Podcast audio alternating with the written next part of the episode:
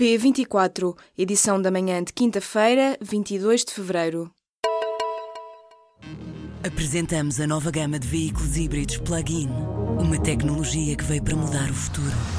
BMW iPerformance.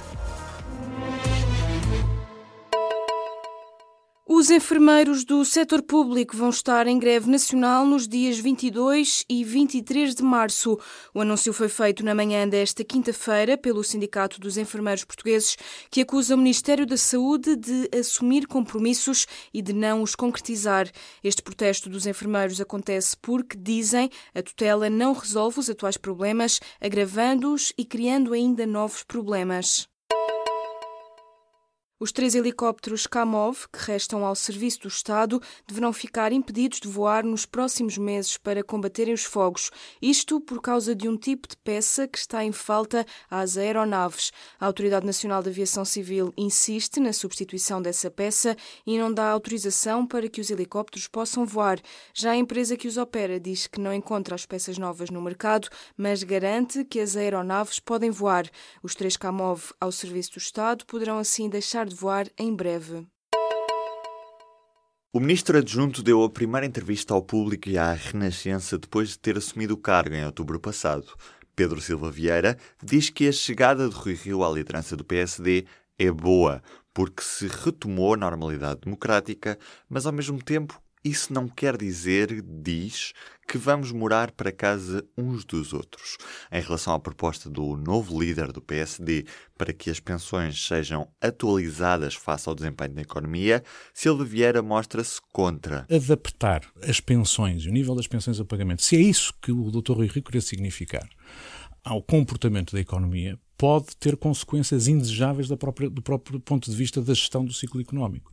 Reduzir pensões no momento em que se entra, por exemplo, em crise ou em recessão, pode agravar, pode ter consequências de agravamento da própria crise. Leia a entrevista completa no site do Público. A ETA vai acabar até este verão. O grupo terrorista basco propôs aos seus membros que se dê por terminada a luta armada ao fim de 60 anos.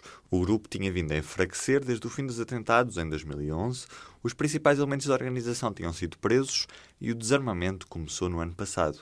Este fim da ETA não representa o fim da defesa do nacionalismo basco. Impulsionados com o referendo da Catalunha, os nacionalistas da organização acreditam que este é o tempo de mudar de armas e passar para o campo de batalha político.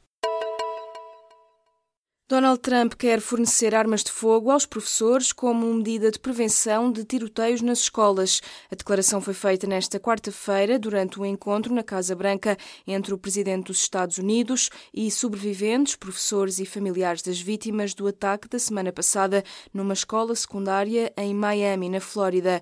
Com recurso a uma arma de fogo, um jovem atirador matou 17 pessoas. A ideia de Trump surge numa altura de debate aceso sobre o acesso a armas nos Estados Unidos Unidos. Nesta última semana, centenas de alunos e professores saíram às ruas para exigir maiores restrições à posse de armas no país. Esta quinta-feira, os deputados do PSD escolhem o sucessor de Hugo Soares à frente da bancada parlamentar. O único candidato, Fernando Negrão, já tem garantidos alguns votos em branco, abstenções ou nulos, mas também já conta com alguns votos favoráveis. Negrão leva a votos 37 deputados, mais dois que não estão incluídos nas listas candidatas, mas que são elementos do núcleo duro de Rui Rio na Assembleia. Ou seja, Negrão deverá obter já 39 votos a favor. Apesar de Negrão não ter adversários e na na prática só precisar do seu próprio voto para ser eleito, os deputados sociais-democratas exigem-lhe a maioria absoluta. Assim sendo, são precisos mais seis deputados que não pertencem à lista de Negrão para que o líder parlamentar tenha a bancada do PSD consigo. Senão, a demissão torna-se um dos cenários prováveis nesta eleição. O Ministro do Trabalho e Segurança Social vê com simpatia a redução da taxa social única sobre os salários mais baixos. No entanto, Vieira da Silva reconhece que este é um tema tóxico em Portugal, mas diz que ficará como uma proposta em agenda. A declaração do Ministro Vieira da Silva surge na sequência de um estudo sobre o setor dos serviços e os desafios da segurança social. O economista, autor do estudo, propõe a redução permanente da TSU nos salários mais baixos como uma forma de incentivo ao emprego. O presidente do Brasil entregou a gestão da segurança do Rio de Janeiro ao Exército, mas esta decisão está a desencadear uma onda de preocupações no país. Os críticos dizem que Michel Temer está apenas concentrado em melhorar a popularidade dele, já a oposição defende que esta se trata de uma jogada política e receia que a medida possa promover violações dos direitos fundamentais da população. A intervenção do governo federal naquela cidade brasileira já tinha sido anunciada, mas só nos últimos dias recebeu a confirmação por parte do Congresso dos Deputados e do Senado.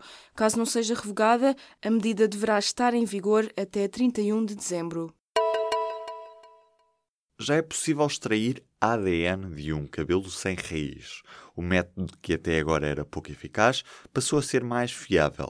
Para ajudar a resolver crimes, está também a ser criada uma base de dados de solos do país que pode ajudar a descobrir a que sítios foi um criminoso antes ou depois de ter cometido um crime. Estas são algumas das novidades que foram apresentadas esta semana nas jornadas da Polícia Científica da Polícia Judiciária. O Futebol Clube do Porto deu a volta e em menos de 15 minutos resolveu um problema com mais de um mês. O jogo com o Estoril foi interrompido ao intervalo no dia 15 de janeiro por problemas numa bancada quando o Porto perdia por uma bola a zero. Nesta quarta-feira, jogou-se a segunda parte e os Dragões marcaram três golos de Alex Teles e um bis de Francisco Soares. O Porto tem agora 5 pontos de vantagem face aos rivais Sporting e Benfica e é líder isolado da Primeira Liga.